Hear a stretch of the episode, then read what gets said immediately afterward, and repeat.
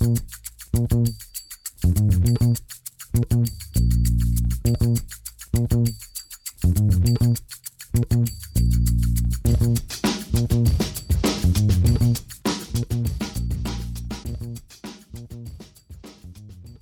damit hallo und herzlich willkommen zu Football Rausch. Mein Name ist Tim Rausch und an meiner Seite ist auch wieder um 5.42 Uhr an diesem Morgen Rahman Ruprell. Guten Morgen, Rahman. Guten Morgen, Tim. Ja, der dritte Spieltag ist so gut wie rum. Wir haben noch ein äh, Nachtspiel morgen. Aber wir blicken trotzdem schon mal zurück auf alle Partien des Spieltages, inklusive des Nachtspieles. Ähm, bevor es losgeht, wie immer die Bitte, gerne die Folge auf Social Media teilen, äh, mit euren Freunden, mit euren Freundinnen teilen, in die Fantasy-Gruppen hauen und, und, und, und, und. Ähm, Gerade für die Leute, die, glaube ich, morgens früh zur Arbeit fahren, äh, montags morgens ist die Folge immer ganz hilfreich, wenn wir uns dann hier schon in der Nacht hinsetzen und äh, wir würden uns freuen, wenn äh, ihr die Folge dann auch teilt und äh, ihr das auch feiert. Ähm, generell auf Social Media, Rahman, ich habe ja ein bisschen mit Memes rum experimentiert. Äh, ja, die kommen gesehen, ganz gut gesehen. an. Die kommen ganz gut Äh, an. also klopfst du dir gerade selber auf die Schulter? Ja, natürlich. nee, ähm, äh, alles, was, was ihr da bei Social Media seht, das ist meistens Tim. Ich, ich fand es auf jeden Fall auch lustig. Ähm, und Rahman, äh, das weißt du auch. Wir haben ja noch geplant, hin und wieder mal, weil in diesen Folgen hier um, um 5.45 Uhr äh, haben wir es jetzt ähm, morgens, da kann man natürlich über alle Teams nur bedingt reden. Ich meine, wir versuchen immer euch so, so einen groben Überblick zu geben, wo so die Teams hintendieren, äh, was uns so aufgefallen ist, logischerweise. Aber so richtig analytisch jetzt reinzugehen und zu sagen, das läuft gut, das läuft nicht gut, ähm, das muss sich bessern, ist natürlich ein bisschen schwierig. Und deshalb haben Rama und ich uns gedacht, machen wir vielleicht so einmal im Monat ähm, äh, noch eine Folge, wo wir ein Power Ranking machen, wo wir euch dann so ein bisschen besser einen Ausblick geben können, wo geht denn die Reise hin ähm, für euer Team oder für die 32 Teams in der NFL. Und ähm, da würde ich sagen, folgt da am besten bei Spotify, weil Spotify zeigt dann auch immer an, wenn eine neue Folge rauskommt. Dieses Power Ranking ähm, wird, wie gesagt, wahrscheinlich einmal im Monat rauskommen ungefähr, an einem Freitag wahrscheinlich. Ähm, wie gesagt, ihr merkt selber, wir sind da noch nicht ganz, ähm, wir sind da noch nicht ganz sicher, wann und wie wir es machen wollen. Aber auf jeden Fall wird auch ab und an mal Content kommen, abgesehen vom Football-Rausch-Frühstück am Montagmorgen. Das nur schon mal vorab. Das wäre es jetzt gewesen, oder Raman? Ja, ich wollte mal sagen, wollen wir mal in den Spieltag starten? Ja, wir starten den Spieltag rein. ähm, und zwar mit dem Nachtspiel, Rahman. Äh, die Packers 30 zu 28 gegen die 49ers mit einem Statement-Sieg.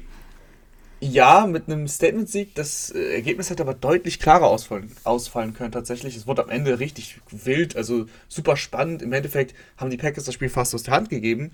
Sie haben es dann mit einem Last-Second-Field-Goal noch entschieden, durch Mason Crosby aus äh, 51 Yards. Aber eigentlich ähm, waren die Packers fast die gesamte Spielzeit über besser. Erste Halbzeit klar besser, äh, waren auch schon 17-0 in Führung. Dann hat Trent Cannon, der alte Raven, für zwei Wochen war er, glaube ich, bei den Ravens, ähm, Return richtig hingehauen. Also das waren 70 Yards, glaube ich. Das war richtig gut. Und dadurch kamen sie nochmal in Position, die, die 49ers, äh, um zu scoren. Haben sie dann auch bei Fourth Down gemacht über Trey Lance. Ähm, fand ich ganz cool. Echt mutig auch von Shanahan. Also er hätte die drei Punkte nehmen können, was die meisten Coaches machen. Shanahan wollte die sieben. Und es war wirklich nur noch zwei Sekunden auf der Uhr. Also entweder Touchdown oder halt Halbzeit. Sie haben einen Touchdown gemacht und gingen mit 7 zu 17 in die Pause. Und da kamen sie in die, in die zweite Halbzeit, haben sie auch direkt den Ball bekommen, kamen ein bisschen besser rein. Und so wurde es dann plötzlich ein spannendes Spiel, obwohl die Packers wirklich die erste Halbzeit komplett dominiert haben. Ja, du hast gerade schon Trey Lance angesprochen. Ähm, ich muss sagen, die, die 49ers jetzt nach drei Wochen unter Garoppolo, das ist ja alles nicht schlecht. Aber ist es wirklich etwas, was dich weit bringen kann? Also ich sag mal so, die erste Halbzeit bringt dich nirgendwo hin. Das war wirklich, das war auch nicht gut von Garoppolo, es war offensiv nicht gut. Da hast du einfach die, die Limitierung gesehen. Er hat einen Pick geworfen, der Ball war gar nicht so schlecht geworfen. Das war einfach ein starkes Play von Jay Alexander. Aber ähm, so wie es dann in der zweiten Halbzeit war, also wenn du so die ganze, das ganze Spiel über den Ball bewegst, dann kannst du, kann dich auch ein Jimmy Garoppolo weit führen. Das Laufspiel klappt noch nicht ganz so gut wie, wie in den Jahren zuvor unter Shanahan. Gerade gegen die Packers hat es ja mal dieses eine wilde Playoff-Spiel gegeben, wo Garoppolo, ich glaube, dann neunmal oder so den Ball geworfen hat insgesamt. Ähm, fe was fehlt dir da so? Ähm, erstmal muss ich hier eine Motte vertreiben, ganz kurz. Warte mal, guck mal, ihr werdet jetzt live, live zeugen, wie ich diese Motte töte. Ne, sie ist weg. Ich finde sie nicht mehr. Aber die nervt mich hier ganz schön, muss ich sagen. ähm, wie auch immer, beim Laufspiel, du hast auch irgendwann gemerkt, dass die, die Runningbacks auch fehlen. Ne? Trey Sermon wirkte, finde ich, ein bisschen unrund. Sie haben wirklich viel über Designs probiert. Das sah auch immer gut aus. Hat doch einmal ganz gut geklappt bei Kittel zum Beispiel, der da einen neuen Yard Rush hatte. Sie haben es mit Debo zweimal versucht, aber so richtig, so richtig wollte es nicht. Also ich weiß nicht, ob es nur an den Runningbacks liegt, weil irgendwann, wenn dir dann äh, Mitchell ist ausgefallen, äh, Mostert ist sowieso schon raus, ähm, Jamaica Hasty ja auch raus, also den haben einfach viele Leute gefehlt.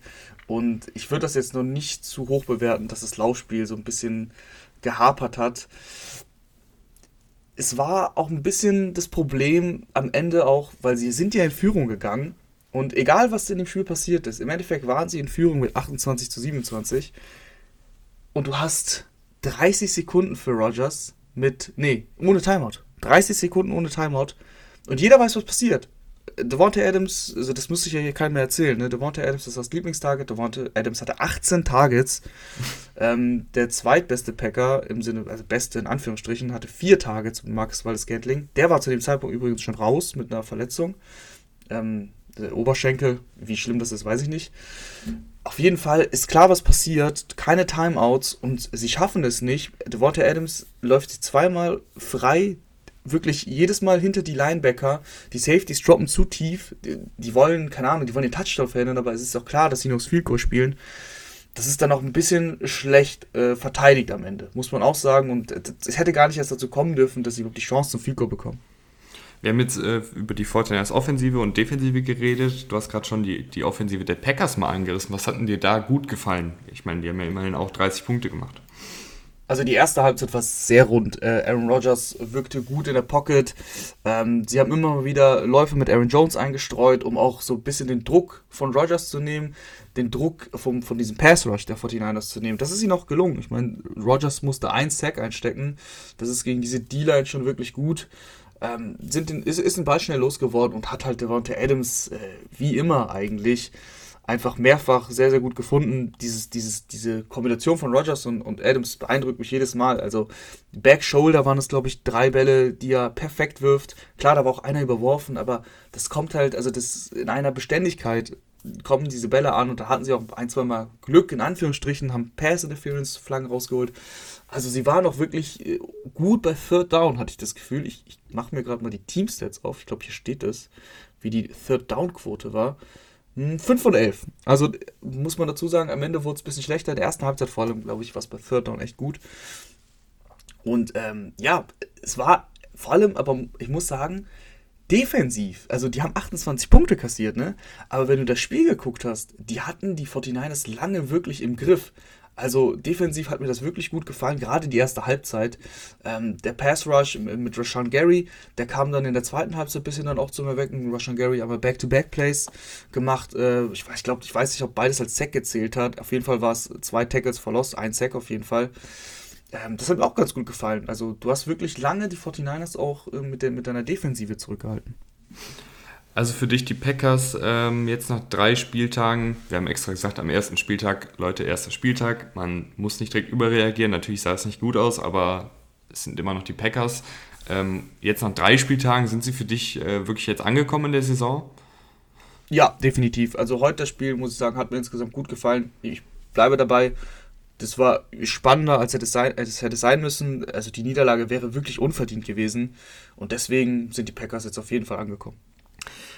Dann lass uns doch jetzt rübergehen äh, nach Los Angeles zu den Rams, die 34 zu 24 gegen die Tampa Bay Buccaneers gewinnen. Und ich muss sagen, das Spiel ähm, hat mir richtig gut gefallen. Ähm, ich ich würde einfach mal anfangen mit äh, der Offensive der Rams. Ähm, ja, Matthew Stafford. Ähm, ich, ich hatte mir eigentlich aufgeschrieben, ähm, anfangs ein bisschen wackelig. Anfangs ein bisschen wackelig. Er hat ein paar Mal äh, Deshaun Jackson unterworfen, tatsächlich. Ähm, äh, Deshaun Jackson überwirfst du nicht. Deshaun Jackson ja, kannst, kannst, du nur nicht, unterwerfen. Den kannst du nicht überwerfen. Äh, hier und da mal äh, den, den Read verpasst und den Ball nicht genau angebracht. Aber das kehre ich jetzt einfach mal ganz sachte unter den Teppich, weil die Performance ab dann nach diesem leichten Stotterstart war richtig, richtig gut. Also ich, ich muss sagen, ähm, ich habe neulich auch bei RAN einen Artikel geschrieben nochmal, äh, wie, wie Stafford diese Offensive einfach auf ein neues Niveau hebt, weil er eben viel mehr außerhalb der Struktur machen kann. Also man, ich weiß nicht, wie oft es war, ähm, Rahman, dass, dass Matthew Stafford den Call reinbekommen hat von der Seitenlinie, sich die Defensive angeguckt hat und gesagt hat, nee, das machen wir so nicht. Äh, macht ein Audible, geht zum Beispiel von Under Center dann doch lieber in die Gun, äh, also in die Shotgun und ähm, lässt dann das Play laufen. Ähm, wie viel der da dirigiert noch und was dann nicht mehr McVay ist, sondern was dann halt Stafford ist, der die Defensive liest und sagt, okay, nee, ich glaube, das Play funktioniert besser und dann funktioniert es auch besser.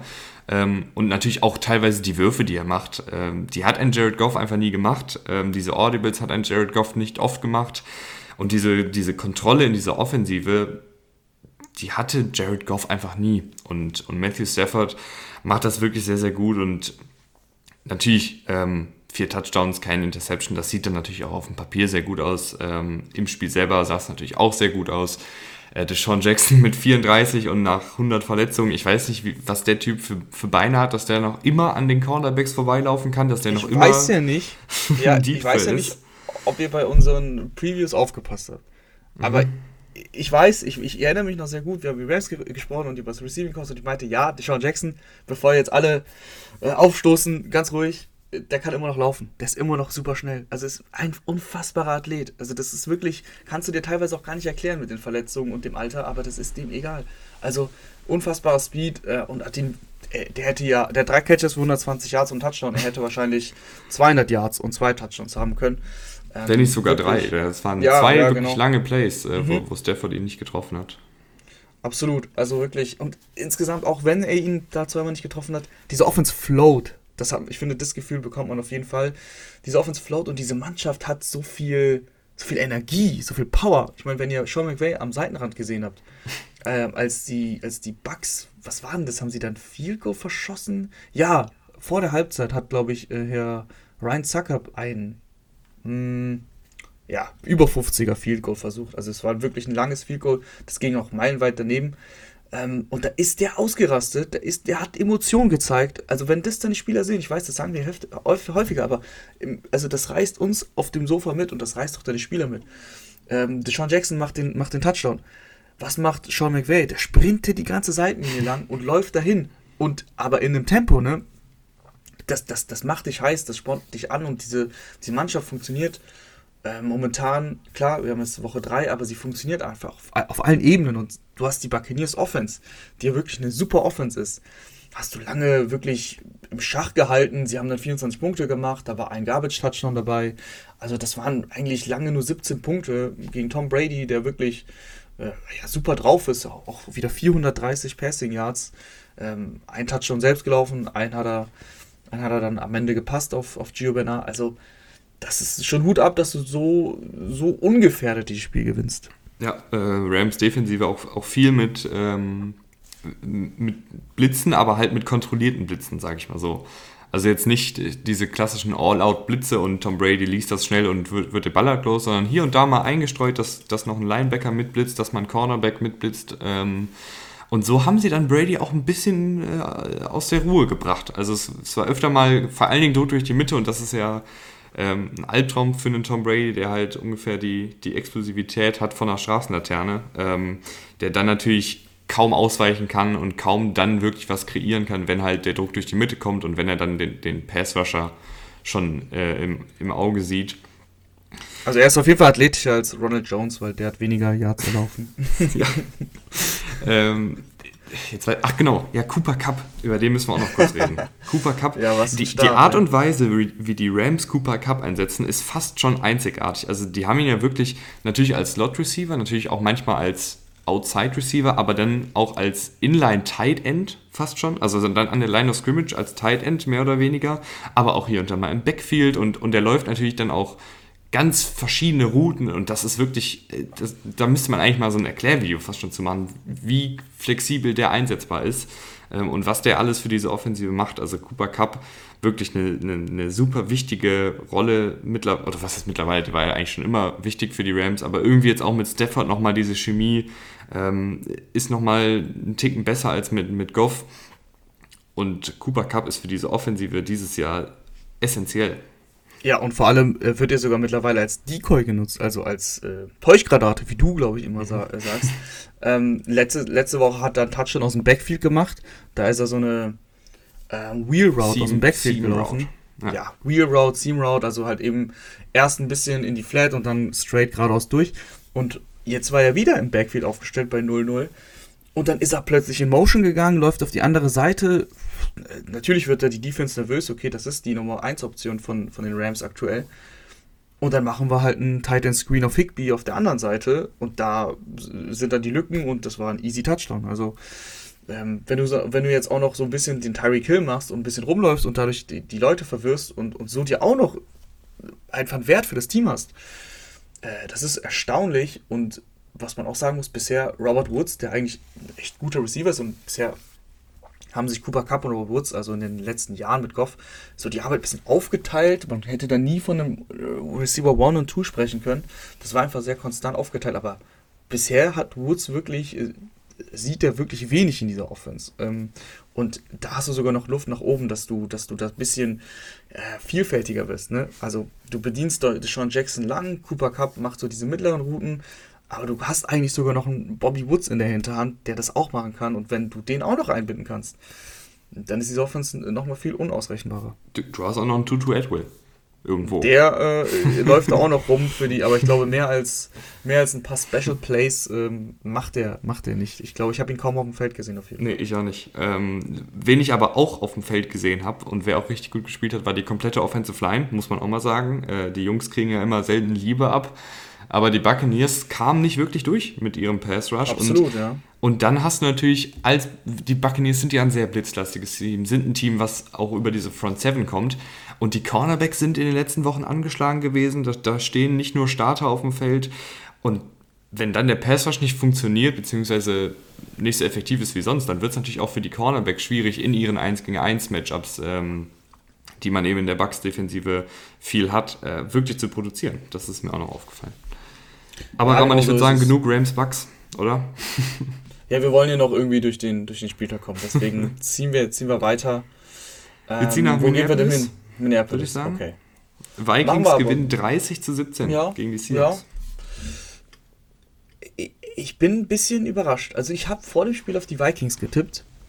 Da sind aber die Seahawks äh, in Führung gegangen auf jeden Fall. Und irgendwie sah das alles ganz gut aus. So wie wir die Seahawks kennen, so äh, float, Russell Wilson macht seine Pässe, alles easy, wenig Fehler. Äh, Chris Carson erläuft noch einen Touchdown. Und irgendwann war der Motor aus. Also so gefühlt auf der Autobahn 150 und dein Motor versagt. Weil in der zweiten Halbzeit ist dann gar nichts mehr passiert. Die Vikings, da, da, da läuft die Offense ja auch schon, auch schon in den, in den Wochen davor. Also die Offense läuft. Ähm, und plötzlich haben sie dann eine Defense auch angezogen. Da ging bei den Seahawks gar nichts mehr, gar keinen Punkt gemacht in der zweiten Halbzeit. Und dann geht es 30 zu 17 aus. Also ich bin ein bisschen überrascht mit den. Also ich, ich weiß gar nicht, ob, ich, ob man es überrascht nennen soll, weil die Seahawks, es ist ja wirklich immer Jekyll und Hyde. Also die haben das eine Gesicht, das ist überragend. Das ist der Russell Wilson, der äh, diese, diese Woche DK Metcalf äh, bedient, als ob, keine Ahnung, da der neue Jerry Rice rumläuft. Und, ähm, und letzte, die letzte Woche war es Tyler Lockett. Und dann irgendwann rollt es nicht mehr, es klappt nicht mehr, es, es funktioniert nicht mehr und, und die Offense kriegt gar nichts mehr hin. Also diese, diese zwei Gesichter sind für mich immer noch irgendwie, ich werde nicht schlau aus denen. Nee, ich auch nicht. Äh, vor allen Dingen hatte ich eigentlich gedacht, dass, dass mit Sean Waldron dann jemand kommt, der ein bisschen mehr Rhythmus, ein bisschen mehr Struktur reinbringt und, und auch einfach diesen Flow, den du gerade so angesprochen hast, ähm, aufrechterhält. Vielleicht jetzt nicht so spektakulär wie letztes Jahr Wilson in der ersten Saison, aber halt einfach konstant.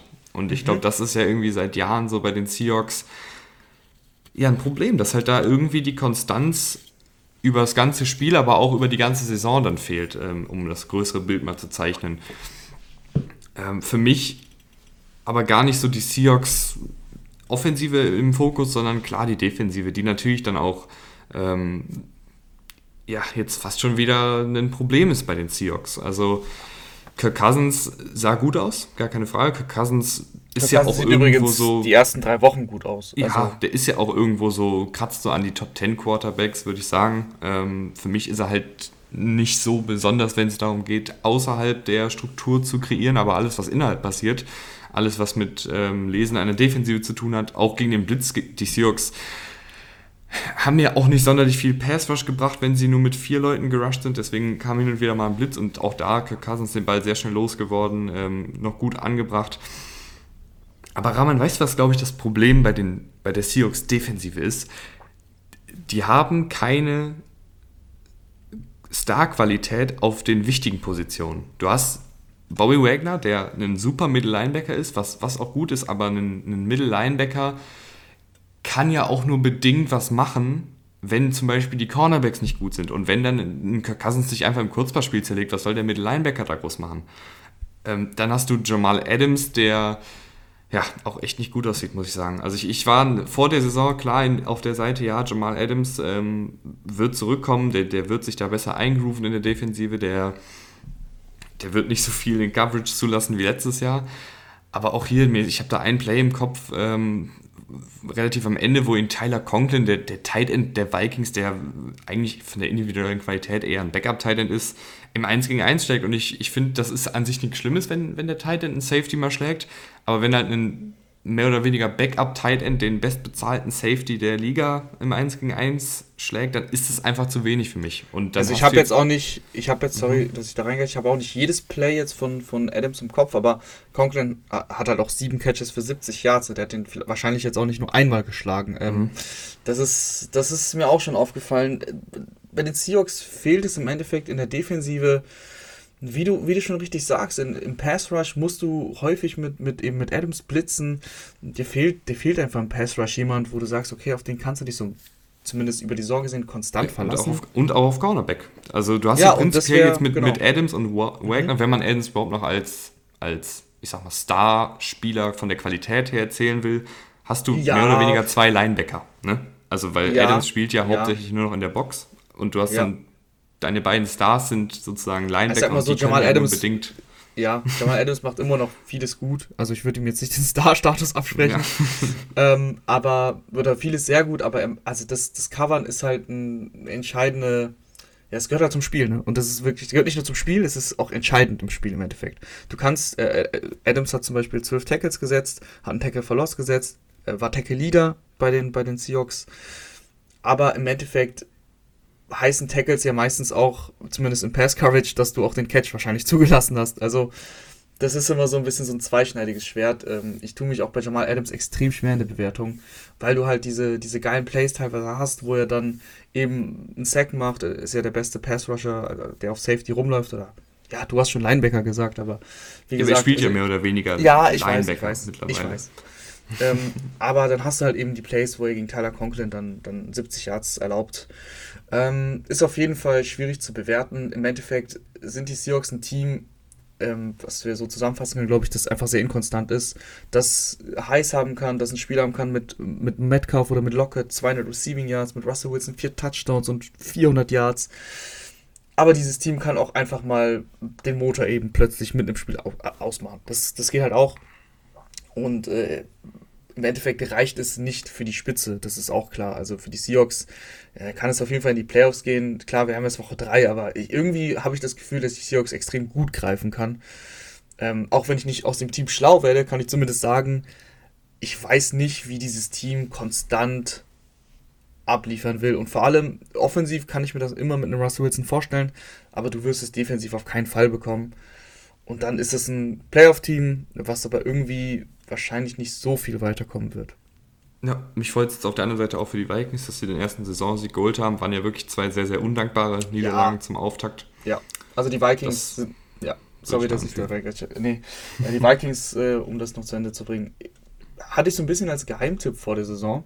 Sind bitter gestartet, aber du hast die Spiele vor Augen. Ne? Du verlierst wegen, dem, wegen zwei Field Goals. Einmal verkickt dein eigener Kicker, einmal der trifft der gegnerische in der Overtime bitter gelaufen. 1 zu 2, jetzt ist auf jeden Fall alles noch drin. Und wir haben in dem späten Fenster noch zwei AFC West Teams, die beide umgeschlagen sind. Genau das haben wir natürlich kommen sehen. Nee, haben wir natürlich nicht. Äh, Raiders 3-0 und Broncos 3-0. Äh, fangen wir an mit den Raiders, die erst in der Verlängerung gegen die Dolphins mit 31 zu 28 gewinnen. Ähm, und ich mache den Anfang, du, du das Ende. Äh, ich muss sagen, ich, ich klopfe mir ja selber gerne auf die Schulter, Rahman. Aber ich bin ja auch. Wer nicht, macht das nicht? Äh, ich bin auch nicht so eitel, dass ich jetzt alles, was ich jemals gesagt habe, was vielleicht jetzt noch nicht eingetroffen ist, äh, unter den Teppich kehre. Und ich muss wirklich sagen, Derek Carr nach drei Wochen hat meine Erwartungen total. Äh, jetzt, jetzt fehlt mir das Wort. Übertroffen. Übertroffen, genau. Äh, total übertroffen.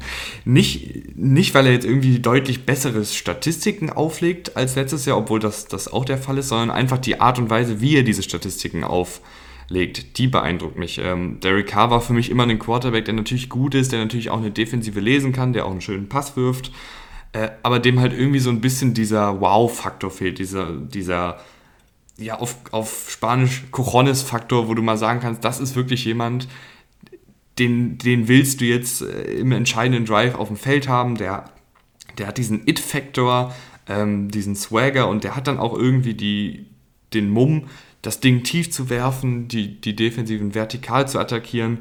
Das hat mir in den letzten Jahren bei K gefehlt, aber jetzt nach drei Wochen muss ich wirklich sagen, K, der, der wirft das Ding tief, der wirft das Ding auch häufig tief ähm, im, im NFL-Vergleich mit den anderen Quarterbacks und es klappt halt auch gut. Ähm, das war ja auch bei K irgendwie nie eine Frage, kann er den tiefen Pass werfen, sondern es war eher die Frage, wie oft wird er den tiefen Pass werfen.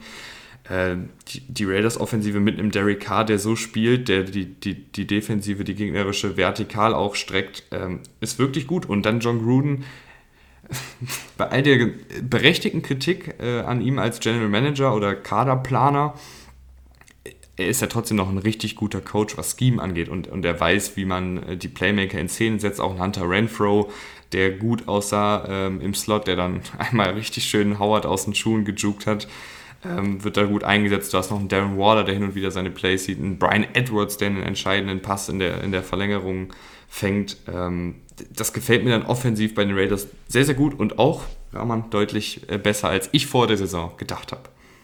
Ja, nicht nur du. Ähm, das geht uns allen so. Ich glaube, Derek Carr ist auch der Leader in Passing Yards, schon, schon über 1000, ich glaube sogar 1200 Passing Yards.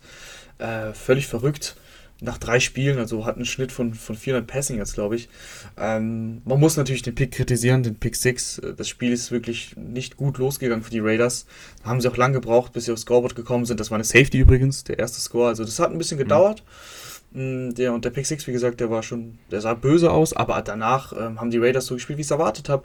Äh, völlig verdient, 3 zu 0, muss man sagen. Die Ravens geschlagen, das war verdient. Äh, heute auch verdient gewonnen, auch ähnlich wie die Packers, ein bisschen unnötig spannend gemacht, das Spiel. Das war nicht nötig, hast auf 25 zu 14 geführt, ähm, nachdem du 0-14 zurücklagst, 25 Punkte in Folge gemacht, weil's, äh, ja, weil Derek Carr tatsächlich sehr gut spielt, bis auf den Pick. Er, setzt seine Playmaker gut ein, Brian Edwards, Henry Rux, wie du gesagt hast, sogar vertikal. Du hast es mit Edwards und Rux hast du auch wirklich zwei Spieler, die du auch vertikal attackieren, also nicht, die du attackieren kannst, sondern die du einsetzen kannst vertikal.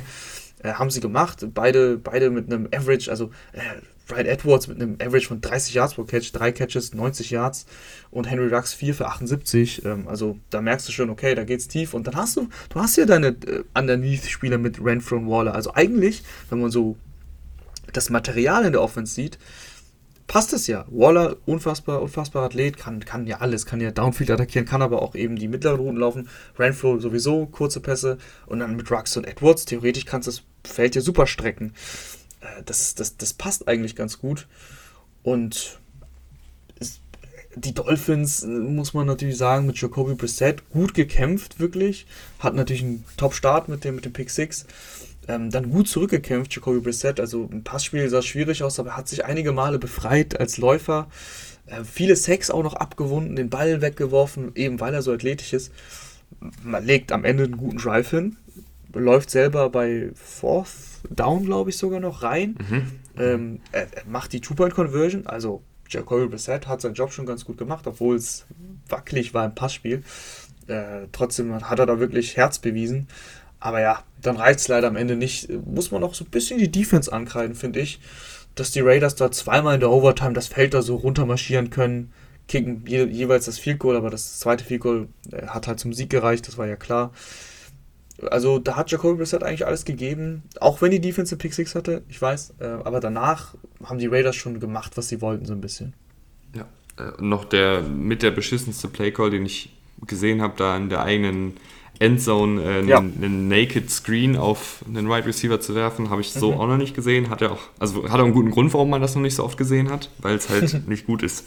Äh, Casey Hayward, der da übrigens das Tackle gemacht hat, äh, ich weiß noch nicht genau, wie viel Yards er jetzt dieses Spiel zugelassen hat, weil da sind die Statistiken noch nicht raus, aber Casey Hayward äh, in den ersten beiden Partien bei drei Targets null Yards zugelassen in seiner Deckung. Ähm, Ja, ist und da muss eine sehr, man- sehr gute Verstärkung. Da muss man auch mal sagen, wie du gesagt hast, ähm, hätte ich auch nicht gedacht. Also ich hätte gedacht, dass Casey Hayward gut für den Lockerroom ist und dir immer noch ein paar Plays geben kann, aber eben nicht mehr der Casey Hayward, der mal vor drei Jahren war. Weil das war ja letztes Jahr bei den Chargers einfach nicht mehr. Aber da muss man sich auch mal korrigieren. Bisher echt eine super Saison. Und wie gesagt, also die Raiders, äh, wer hätte das gedacht? Nicht wir, weil ich glaube, ich habe sie mit fünf Siegen oder so vor der Saison getippt und du mit sechs, irgendwie sowas, vielleicht umgekehrt. Ähm, stehen jetzt 3-0 und das völlig verdient. Ja, ist ja noch drin, un unser Tipp. Aber wollen wir mal nicht hoffen äh, für Raiders-Fans. Nee, nee, nee, nee, nee, nee. Ist ja, ist ja ein cooles Team, auch wenn sie jetzt in Las Vegas spielen. Ja, und, und sie kämpfen mit den Denver Broncos. Auch das natürlich absehbar, äh, dass da die Chargers und Chiefs hinten sind und jetzt die Denver Broncos Oh äh, Mann, oben ey. mitkämpfen. Oh Mann. Das Spiel können wir schnell abhaken. Äh, Ja. Ich, ich glaube, letzte Woche hat uns schon ein Broncos-Fan geschrieben, dass, dass wir zu wenig über die Broncos reden, aber die Mhm. machen es halt auch. Ich meine, was sollen wir groß sagen? 26-0 gegen die Jets. ähm, wirklich Ernüchternd gut. ja, Ernüchternd und auch gut. hier, Rahman, ich, auch hier muss ich äh, meine Eitelkeit beiseite schieben und sagen, dass ich Teddy Bridgewater, ich habe es letzte Woche Ja, gesagt, das hast du letzte Woche schon gemacht. mal. Ja.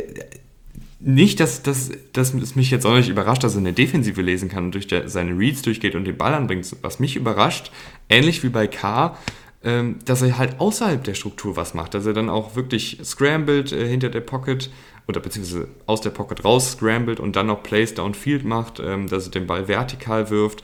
Das sind Sachen, die ich letztes Jahr bei den Panthers nicht gesehen habe und ich weiß auch gar nicht, ob ich das schon in Teddy Bridgewaters Karriere wirklich mal konstant gesehen habe. Aber das klappt bei den Broncos jetzt irgendwie sehr, sehr gut. Da spielt er irgendwie mit dieser, ja, werfe ich das Ding halt tief Attitüde. Und die gefällt mir bei Bridgewater.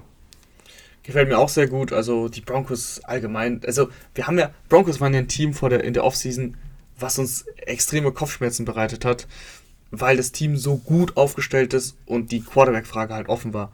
Das, also ich glaube, wir haben häufig genug gesagt, das ist ein absolutes Playoff-Team, wenn wir Klarheit auf Quarterback haben, wenn wir wissen, okay, wir können uns auf Teddy Bridgewater verlassen. Und bisher können wir uns auf ihn verlassen. Ähm, spielt wirklich, wirklich sehr, sehr gut, macht einfach keine Fehler auch. Aber die Jets, ähm, da müssen wir auch sagen, sind kein Maßstab. Die Broncos hatten einen einfachen Spielplan. Kannst du, kannst, kriegst du das noch hin? Jacksonville haben sie jetzt schon gehabt. Jacksonville und die beiden New York Teams. Und die Giants. Ja, genau. Und die Giants und die Jets. Also, Jacksonville steht 0-3, die Jets stehen 0-3, die Giants stehen 0-3. Ne? Deswegen die Kirche schön im, im Dorf lassen. Also müssen wir auf jeden Fall noch ein bisschen. Wir brauchen einfach mal einen, einen richtigen Gegner. Nächste Woche kommen die, kommen die Ravens. Das ist auf jeden Fall ein richtiger Gegner.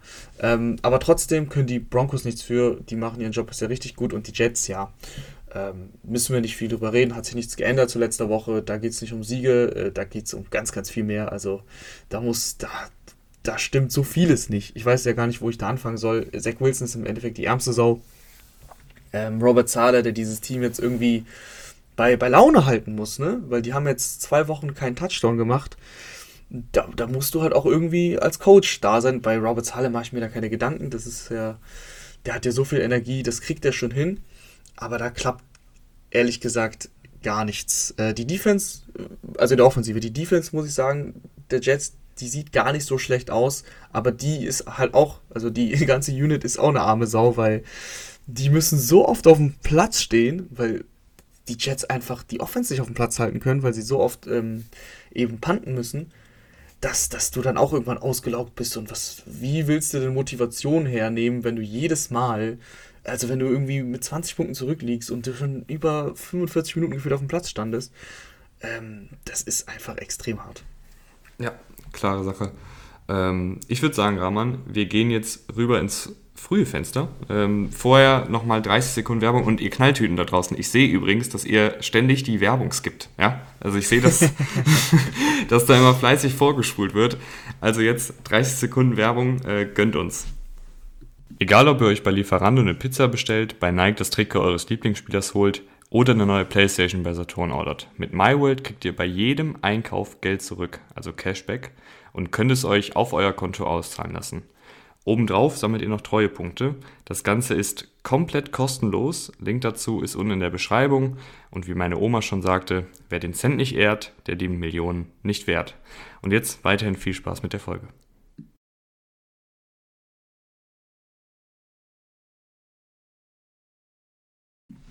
Und da sind wir wieder. Äh, Rahman, warum ich das sage, man kann nämlich bei Spotify sehen, ähm, in jeder Sekunde, wie viel Prozent der Hörer noch hören. Und man sieht immer, bei der, wenn die Werbung geschaltet wird, dass wie so eine, wie so eine Kluft entsteht.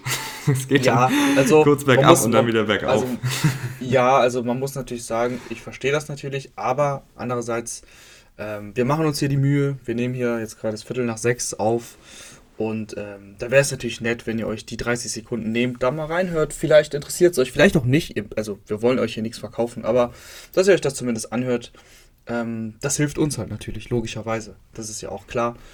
Und ich sag, wir machen jetzt weiter ähm, mit den Chiefs, oder? Ja, gerne. Oh, äh, ja, ein sehr, sehr untypisches, untypisches ähm, Kansas City Chiefs Game. Erste Halbzeit, gerade so am Ende irgendwie ein Field Goal geschossen, also wirklich, sonst wäre es ein Shutdown. Patrick Mahomes ist menschlich. Patrick Mahomes äh, zeigt Schwächen, muss man sagen, über das ganze Spiel. Der, die erste Interception kann man sich jetzt drüber streiten. Der Ball ist nicht perfekt geworfen, den muss er aber fangen. Ich glaube, es war Camp, warum auch immer Sean mhm. Camp ähm, auf, auf, dem Platz da stand. Weiß ich nicht, das ist eigentlich der fünfte Receiver, glaube ich. Ähm, aber er macht halt nur No-Look-Pass draus, ne? Und das, das stört mich dann. Er schaut nicht hin, er will wieder einen raushauen. Er ist ja auch ein cooler Quarterback, aber da kann er sich halt nicht bei Camp beschweren, wenn er den Ball bisschen in den Rücken wirft. Der kann ihn nicht fangen und dann Asante Samuel Jr. Ähm, in der zweiten Wochenfolge einen Pick fängt. Also kann, kann ich mir ganz kurz Rahman vorher noch auf die Schulter klopfen, weil jetzt habe ich so viel eingesteckt und Asante Samuel Jr., wir erinnern uns an die Folge vor der Saison, war mein Defensive Rookie of the Year Kandidat, obwohl oh. er in der zweiten Runde gewählt wurde. Oh, ja. das ist auf jeden Fall ein starker Call. Ich, wir haben ihn beide abgefeiert, aber dass du ihn als Defensive Rookie of the Year, das hatte ich gerade vergessen. Aber ja, also ich sag mal so, allgemein, ähm, ja, wir reden ja hier meistens, wir reden ja nur über die Sonntagsspiele. Ganz kurz, äh, JC Horn hat sich ja ähm, das, den Fuß gebrochen. Also die Cornerback-Klasse sonst echt sehr, sehr gut. JC Horn, Patrick Surtain ähm, und eben auch hier Asante Samuel Jr.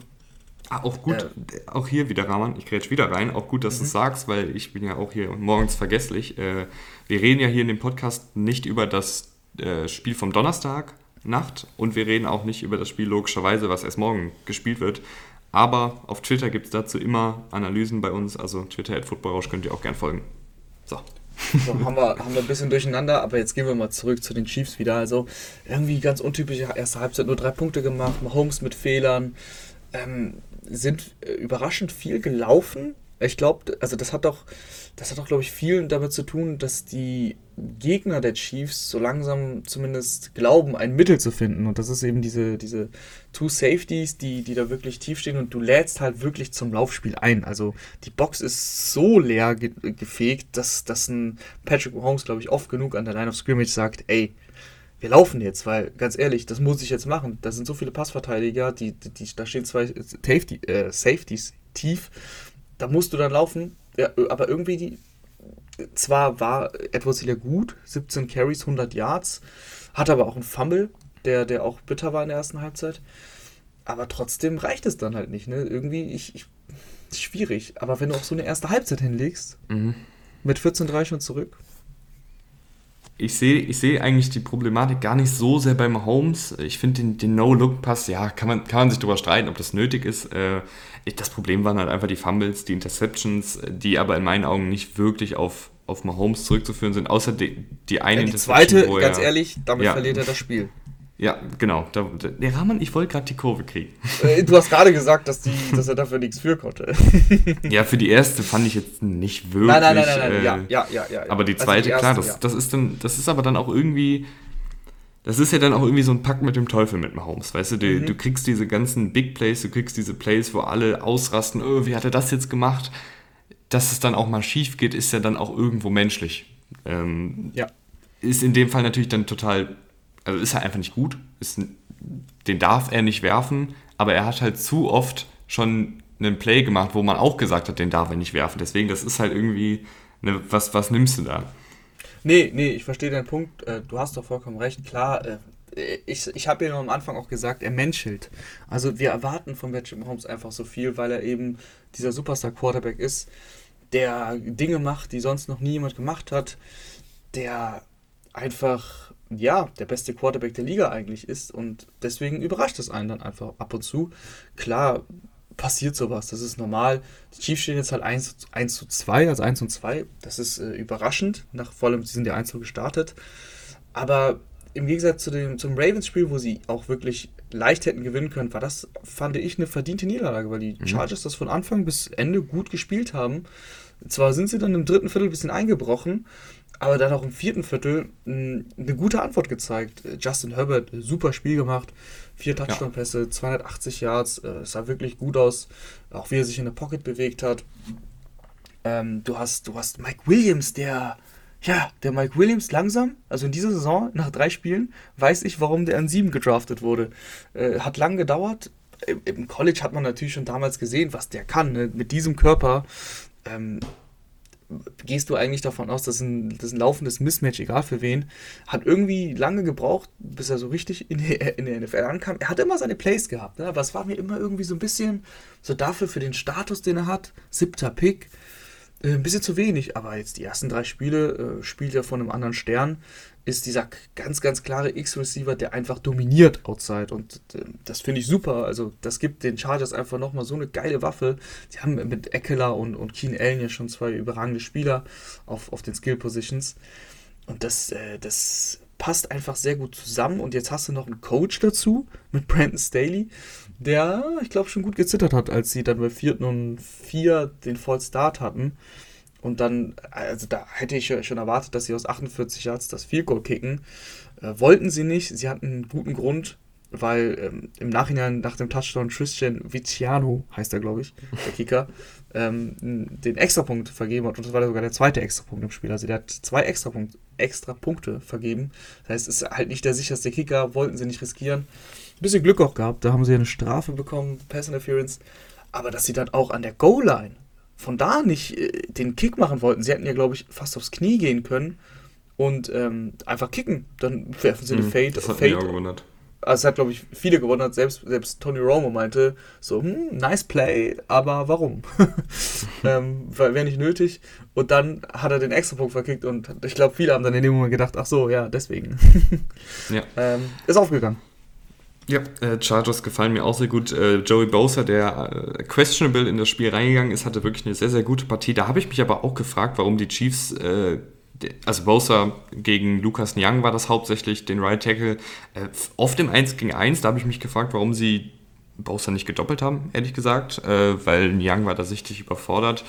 Ähm, aber klar, die Offensive der Chargers, um da nochmal den, den Bogen zu Ende zu spannen, ähm, mit Herbert finde ich und auch mit, mit dem neuen Offensivkoordinator ist es ein bisschen runder. Es ist nicht mehr ganz so, es gibt nicht mehr ganz so viele Herbert Big Plays, so wie letztes Jahr, dass, dass er dann diese 75 Yard Bomben Aber raushaut. auf die konntest du dich auch nicht verlassen. Ja, eben, eben. Es also ist einfach mehr genau. Konstanz drin. Mhm, genau, genau das, was wir bei den Seahawks wollen. Ich wollte es gerade sagen. Ich wollte es gerade sagen.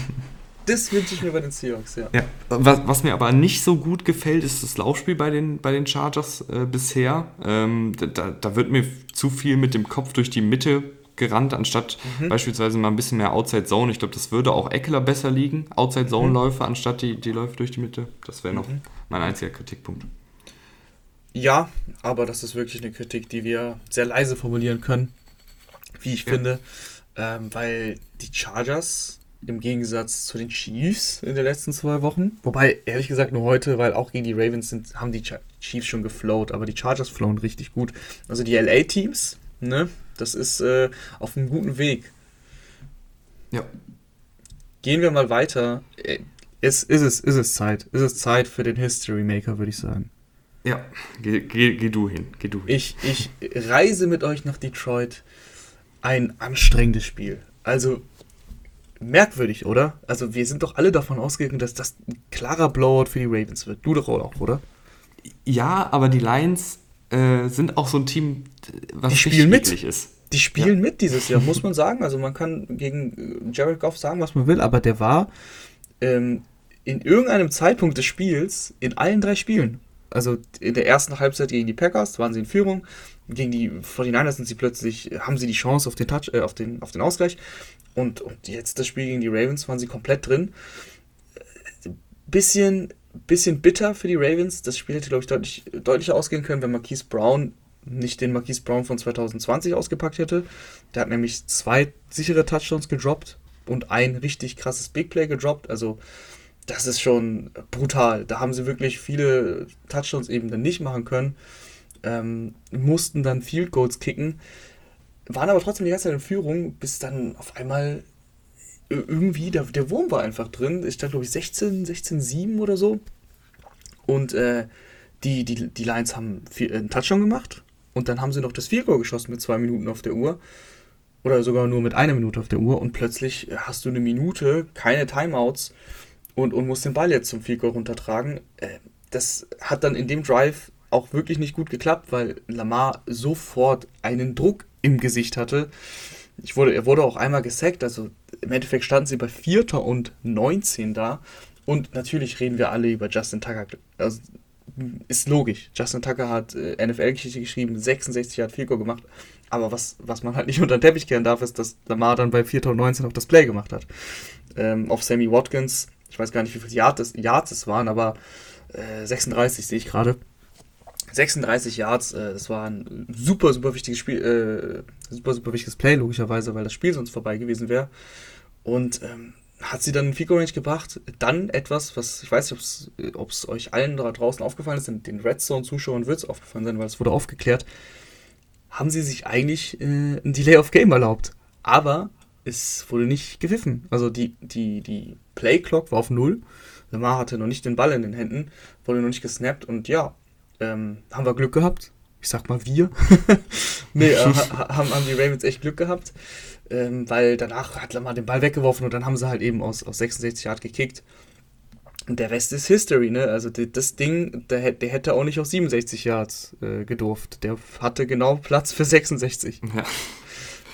Ja, wirklich äh, ein Wahnsinnskick. Ähm, das Spiel selber, Rahman, ich fand Lamar Jackson, was mir aufgefallen ist, hatte eine unglaubliche Target-Tiefe drin. Also es, es war wirklich mhm. fast gar nichts äh, im Kurzpassspiel, sondern eigentlich jeder Pass gefühlt mindestens 15 Jahre tief, oder?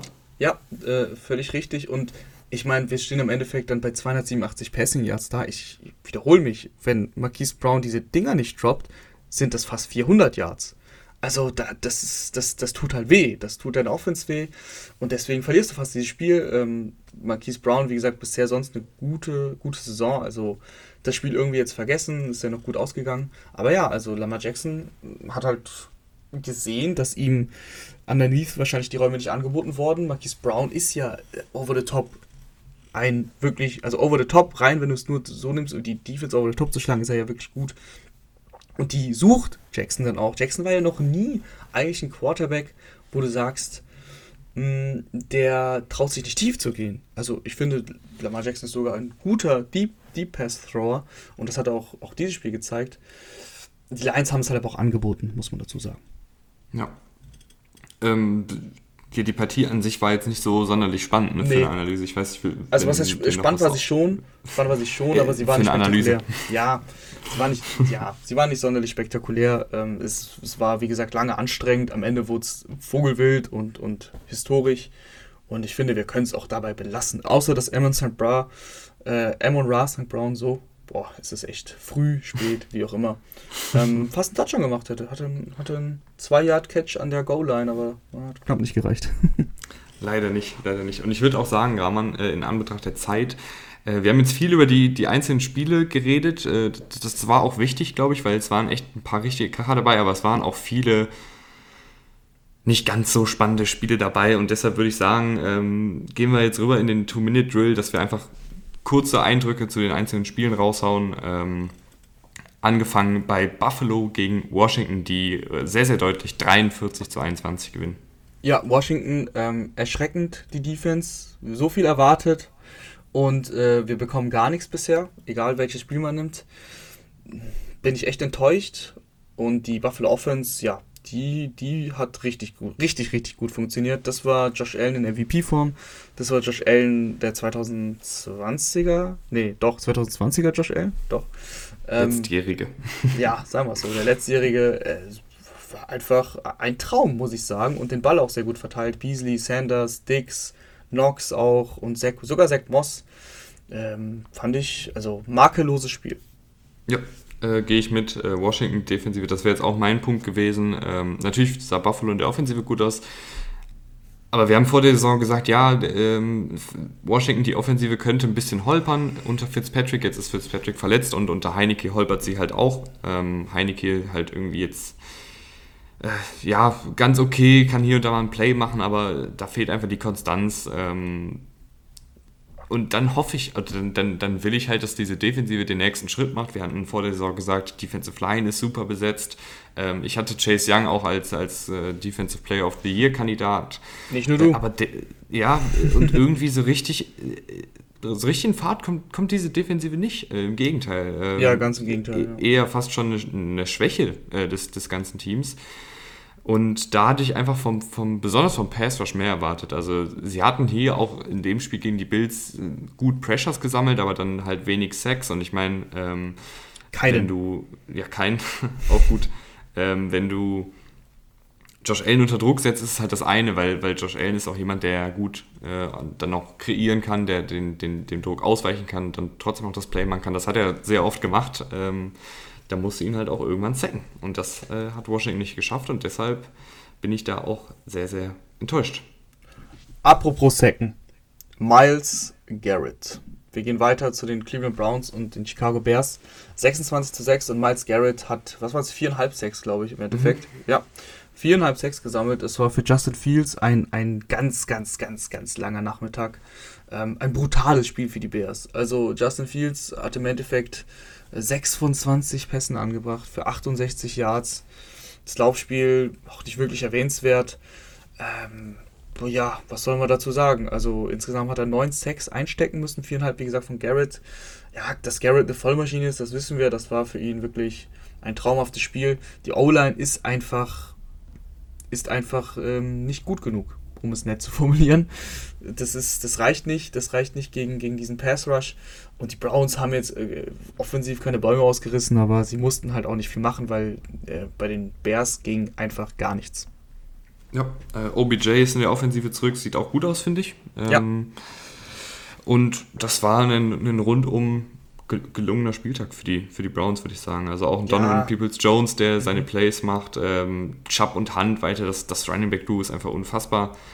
Äh, gefällt mir gut, was die Browns da machen. Gefällt mir überhaupt nicht, was Nagy macht mit den Bears. Äh, die Defensive sah zwar gut aus über weite Strecken, aber auch da kannst du ja nicht dann erwarten, dass die, die Browns so in Schach halten, dass die, die Bears hier irgendwie gewinnen äh, mit sechs Punkten. Das, das reicht einfach nicht. Äh, und ich muss sagen, Nagy, hin und wieder finde ich, hat er mal gute Play, äh, gute Coaching-Performances gehabt letzte Saison. Ähm, gerade als er dann mit Trubisky nochmal die Offensive umgekrempelt hat und vereinfacht hat und, und das dann auch gut lief. Aber da, auch da, ich weiß nicht, wie oft wir schon das Wort Konstanz heute gesagt haben, aber auch da fehlt mir dann irgendwie die, die Konstanz bei Nagy. Dann, dann gibt es wieder so, so Partien wie heute, wo man sich wirklich fragt, was er sich schematisch dabei gedacht hat. Ähm, ich hätte zum Beispiel gerade für Fields am Anfang ähm, einfachere Reads gehabt, äh, vielleicht Screenpässe einsteuern, vielleicht mehr im Kurzpassspiel RPOs einbauen, vielleicht auch mal hier und da eine Read-Option einbauen, einfach um dem Jungen mal ein bisschen Selbstvertrauen zu geben. Ähm, das hat mir total gefehlt. Und deshalb äh, haben mich Bears und Nagy sehr enttäuscht und Justin Fields kann da auch nur bedingt was für. Ich meine, klar können wir jetzt darüber unterhalten, hatte den Ball hier und da zu lang gehalten, aber wenn du so unter Druck stehst, mein Gott, ne, was willst ja, du machen? Ja, also ich würde jetzt Fields auch keinen Vorwurf machen. Ja, Coaching ist bei den Bears ein, ein Riesenthema, ist ein längeres Thema und so langsam gehen mit Nagy auch echt die Argumente aus, weil wenn du Spieler wie Allen Robinson hast und die dann eben nur zwei Catches haben egal, also du musst einfach, das sehen wir ja bei anderen Mannschaften, das sehen wir bei den Packers oder bei den Rams oder so, du musst diese Spieler einfach so, also du musst deinen dein Matchplan so schemen, dass du, dass du viel häufiger einen freien Pass für einen Allen Robinson hast. Und dann lass ihn doch auch mal dann, gib ihm auch mal einen Screen Pass oder gib ihm mal einen Pass für drei Yards und schau mal, ob er dann auf eigene Faust was machen kann. Aber so, ähm, zwei Catches, 27 Yards, Mooney ein Catch, 9 Yards. Klar, zwei ja auch, Fields hat ja nur sechs Bälle angebracht von 20. Ganz schwierig. Also da musst du, wie du, wie du schon gesagt hast, einfach dem jungen Quarterback das Spiel auch erleichtern. Gehen wir rüber nach Jacksonville. 19 zu 31 unterliegen die Jaguars den Cardinals. Ja, also das, das Highlight-Play war logischerweise äh, der, der 109 Field Goal Return Touchdown. Ähm, die, die Cardinals, ich weiß nicht, also bisher 3-0 gestartet, alles super, aber dass dann ein Cliff Kingsbury auf die Idee kommt, ich schieße jetzt einen 68 Yard Field vor der Pause, ich sag mal so, äh, wenn es so ausgeht, wie es ausgegangen ist, dann siehst du halt doof aus. Weil, hm, wenn er den jetzt nicht macht und, und es gibt diesen Return, aber der wird gestoppt, dann sagt man halt nichts, ja, hat halt probiert. Aber da musst du halt für die Hail Mary gehen, weil 68 Yards, das ist ein wäre ein NFL-Rekord gewesen. Prater hat zwar mal vor ein paar Jahren den NFL-Rekord aufgestellt oder schon mittlerweile vor sieben, acht Jahren, der heute geknackt wurde von, von Justin Tucker. ähm, aber das ist einfach zu mutig und dann wird es natürlich auf die brutalste Art und Weise bestraft. Was ein Return von Jamal Agnew, der bekannt ist dafür, dass er echt ein guter Returner ist. War ja auch NFL-Rekord, weil 109 Yards, gab es natürlich schon einige Male 109 Yard Return, aber trotzdem eingestellter NFL-Rekord. Das war aber eigentlich so das spektakulärste Play und hm, eigentlich auch, muss man gar nicht so viel über dieses Spiel erzählen, weil wenn du auf das Ergebnis schaust und 19 zu 31 siehst, aber du weißt, die hatten dieses Play dabei und trotzdem haben sie eigentlich in diesem Spiel nicht viel zu sagen gehabt. Hm, dann, dann weißt du, dass ähm, die Jaguars auch sehr, sehr weit davon entfernt sind, erfolgreich zu sein. Trevor Lawrence zwei Interceptions geworfen, einmal ein bisschen Pech, einmal war es leider wirklich schlecht. Also, dass er den wirft, im Zurückfallen gefühlt, auf einem Fuß stehend. Ich weiß nicht, also äh, Trevor Lawrence hat, hat seine Highlight-Plays auch. Hat auch ähm, zum Beispiel der Touchdown auf, auf DJ Shark, das ist ein super Wurf. Aber das sind doch, also du siehst einfach, dass er Rookie ist, da dürfen wir nicht zu viel erwarten. Und da passieren einfach Fehler. Ja, mit dem Team kannst du dann die Spiele nicht eng gestalten, wenn du solche Pässe machst. Ja, äh, mein Take ist, dass äh, es mir gefällt, äh, dass sie Christian Kirk jetzt im Slot exklusiv haben. Äh, Christian Kirk die Saison wirklich sehr, sehr gut und exklusiv aus dem Slot heraus. Ich habe nie wirklich verstanden. Äh, ich glaube, da könnt ihr Folgen von vor einem Jahr hören, äh, wie ich mich darüber beschwere, dass, dass Christian Kirk Outside spielt und Andy Isabella damals im Slot. Jetzt ist Christian Kirk Vollzeit-Slot-Angestellter und macht das auch wirklich gut. Äh, Murray wieder eine Interception dabei gehabt, wo man sich die Haare rauft. Ähm, das, das war jetzt auch etwas, was in den ersten drei Wochen immer bei Murray dabei war. In jedem Spiel eine ein, zwei Interceptions oder ein, zwei Entscheidungen, die wirklich sehr, sehr fraglich waren. Dafür aber auch viel Gutes. Ich hoffe, dass, wenn er das mal abstellt, dann ist er für mich ein absoluter MVP-Kandidat. So ist er für mich bisher ein MVP-Kandidat mit leicht angezogener Handbremse, würde ich sagen. Ähm, aber ansonsten, die Kyles gefallen mir ganz gut. Ähm, und ich würde sagen, ein Satz noch, ein Satz ja, noch ähm, du hast mal ein Spiel mit Hopkins, der, der nicht zu sehen war, drei Catches, 21 Yards. Aber AJ Green ne? der, mhm. der ich, in Anführungsstrichen alte Mann. Ähm, 5 Catches, 112 Yards, also wird der Ball auch echt gut verteilt. Edmonds hatte 7 Catches und äh, das ist gut, dass sie nicht mehr diese unfassbare Abhängigkeit von Hopkins haben. Ja, äh, gehen wir rüber nach New England. Äh, die Patriots unterliegen 13 zu 28. Äh, mein Take ist, dass Mac Jones Sah nicht gut aus. Ich fand, er war, sah in den ersten beiden Partien ganz solide aus bis gut. Ähm, jetzt gegen eine Saints-Defensive, die viel Druck gebracht hat, die viel Man-Coverage gespielt hat, ähm, war er einfach nicht gut genug. Ähm, kann dann ja auch nicht sonderlich viel mit selber Play-Extension kreieren, also mit, mit Scrambles oder sowas. Ähm, und wenn dann da der Blitz schnell bei ihm ist und die Receiver kaum Separation kreieren gegen die enge Man-Coverage der Saints, dann ist diese Offensive einfach ein bisschen aufgeschmissen, ehrlich gesagt. Ähm, und ja, das wäre jetzt mein Take. Ja, die Saints sind eine absolute Wundertüte, können wir festhalten in der Saison. Also da kannst du in jede Richtung gehen.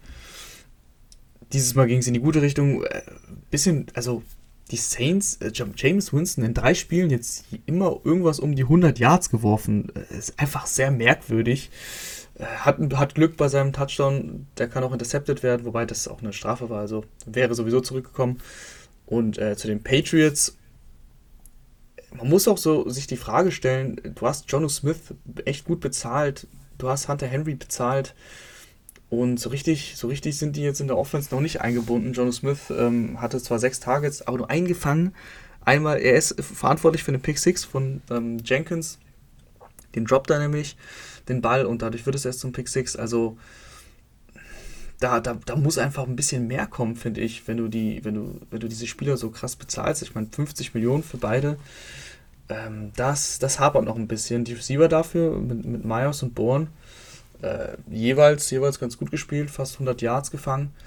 Aber die Patriots, das, das, das, also man ist ja so ein bisschen in Euphorie verfallen bei Mac Jones, also ich zumindest ein bisschen, weil er einfach so abgeklärt gespielt hat in den ersten Wochen da muss man dann auch mal, also da muss ich auf die Bremse treten und, und sagen, okay, ist es immer noch ein Rookie, ich darf nicht zu sehr hypen und da kommen wir, äh, gibt es auch mal solche Spiele.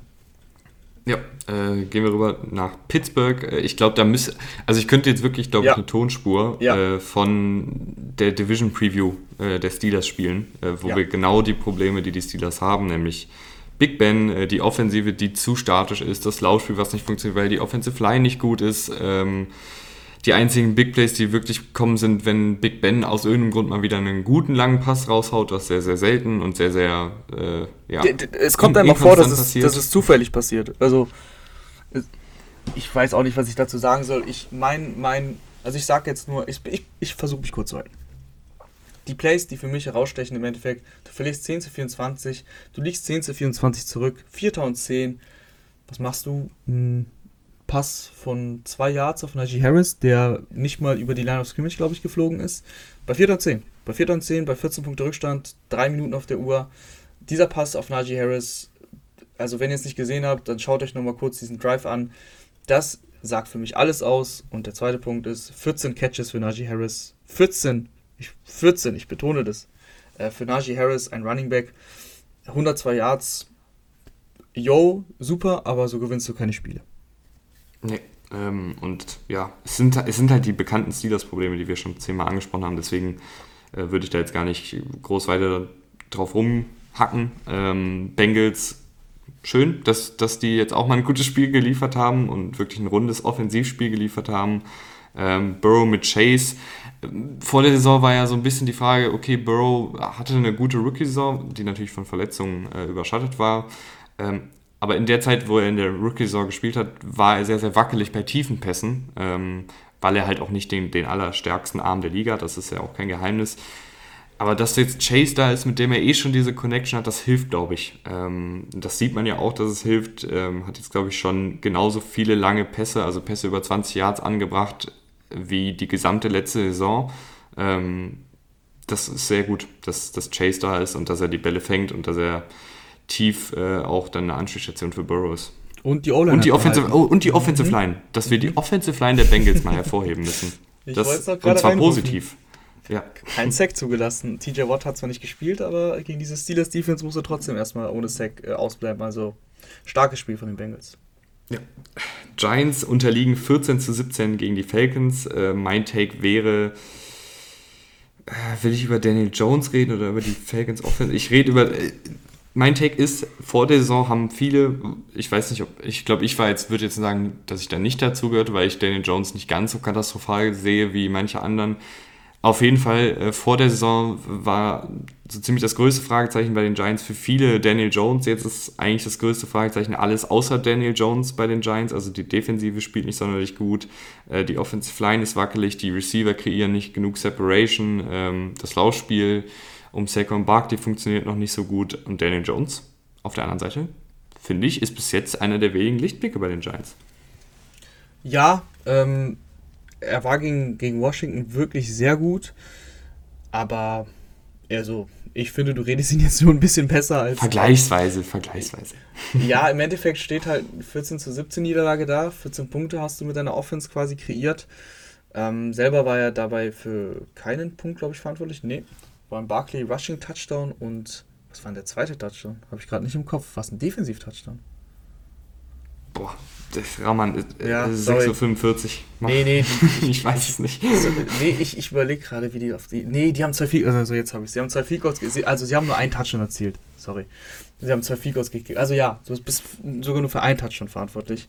Ähm, ja, und du verlierst das Spiel. Also ich, ich, ich, ich tue mich einfach schwer jetzt. Ähm, Daniel Jones in den Himmel zu loben. Man muss sagen, bitter für die Giants. Sie verlieren Sterling Shepard früh im Spiel. Sie verlieren dann auch noch Darius Slayton. Also dann hast du nur noch Kenny Golladay und dann müssen plötzlich Colin äh, Johnson oder CJ Board Plays machen. Evan Ingram kommt gerade erst von der Verletzung, also kann man nicht zu viel erwarten. Und äh, die Falcons, guter Sieg. Guter Sieg, also dreckiger Sieg, aber gut zurückgekommen, weil lang, glaube ich, 6-0 zurück und ähm, haben dann auch einen guten Drive am Ende hingelegt zum, zum Game-Winning Field Goal. Ähm, ja, das reicht für die Giants, aber viel mehr glaube ich auch nicht. Ja, was mir bei den Falcons total fehlt, ist die Explosivität. Also Matt Ryan ja jemand, der in der Vergangenheit eigentlich auch mal gut den Ball tief geworfen hat. Das ist in dieser Saison bisher noch gar nicht vorgekommen. Äh, und auch Kyle Pitts, finde ich, müsste deutlich mehr eingebunden werden. Also sie haben ihn gewählt an vierter Stelle. Das, das hat einige, äh, also es war ja auch die Debatte, kann man vielleicht schon den Quarterback nehmen? Ja, ich sag mal so, ähm, bisher bestätigen sie eher die Kritiker ja. von dem Pick. Ja. Also Pitts äh, und vor allen Dingen, wenn er eingesetzt wird, dann, dann macht er es ja auch gut. Also ich, ich würde ihn da deutlich mehr einsetzen, weil es fehlt diese Offensive ein bisschen an Explosivität. Titans gegen Colts, äh, letztes Spiel, Rahman, äh, 25 zu 16 für die Titans. Gutes, gutes Titans-Spiel. Ähm, sehr solides Titans-Spiel. Äh, ich fand ja das beste Spiel auch von Carson Wentz, was er, was, das, was ich gesehen habe zumindest. Ich habe das in der Red Zone gesehen, deswegen, wenn man so auf die blanken Stats guckt, 19 von 37, 194 Yards, nur 5 Yards im Average, sieht das jetzt nicht gut aus, aber das, was ich von Carson Wentz gesehen habe, ähm, fand ich okay. Aber äh, die, die Titans sind einfach eine klare Nummer besser, würde ich sagen. Also einfach als Team das Grundkonstrukt und die haben also 25-16, es war nie richtig, richtig spannend in der Schlussphase, weil sie immer dieses Two-Possession-Game dann draus gemacht haben, die Titans. Ähm, und das, obwohl die Titans auch die Fehler gemacht haben. Ryan Tannehill hat zwei Interceptions geworfen. Äh, ich glaube, Nick Westbrook-Kine, der auch einen Touchdown gefangen hat, hatte auch einen Fumble. Also mhm. das war schon, ähm, ich sag mal so, die haben die Colts dann auch immer wieder ins Spiel geholt. Äh, nichtsdestotrotz, die Titans sind wie gesagt mindestens eine klare Hausnummer besser als die, als die Colts und haben deswegen halt auch verdient gewonnen. Ja, äh, gehe ich mit. Äh, auch wieder schön, dass Tannehill viel zu Fuß unterwegs ist. Ähm, wenn, wenn er Platz hat, dann kann er ja wirklich gut laufen. Und ja, ich glaube, die Titans in der Division sind die einfach qualitativ zu gut besetzt, um die Division ja. nicht zu gewinnen. Ja, ähm, die Titans spielen diese Division eigentlich, die können sie nur gegen sich selbst verlieren. Ja, ist auch gut, dass die Offensive Line jetzt langsam sich wieder fängt, äh, nach, dem, nach dem Horrorstart in Woche 1 gegen die Cardinals. Und ich glaube, die Titans werden da sich den, den, Sieg in der Division relativ unspektakulär, aber sicher holen. Ja, die Colts stehen jetzt 0-3. Äh, super bitterer Saisonstart. Das, ist, das wird jetzt einfach schwer sein, das zu überwinden. Und dann hast du noch die Texans und die Jaguars. Müssen wir jetzt nicht großartig drüber reden. Also, ja, die Titans haben, haben ein bisschen Glück mit ihrer Division auf jeden Fall. Ja, und wir holen uns jetzt eine ordentliche Mütze Schlaf. Äh, vielen Dank fürs Einschalten an alle äh, und bis nächste Woche. Danke, Rahman, und gute Nacht. Danke, Tim. Ciao, ciao.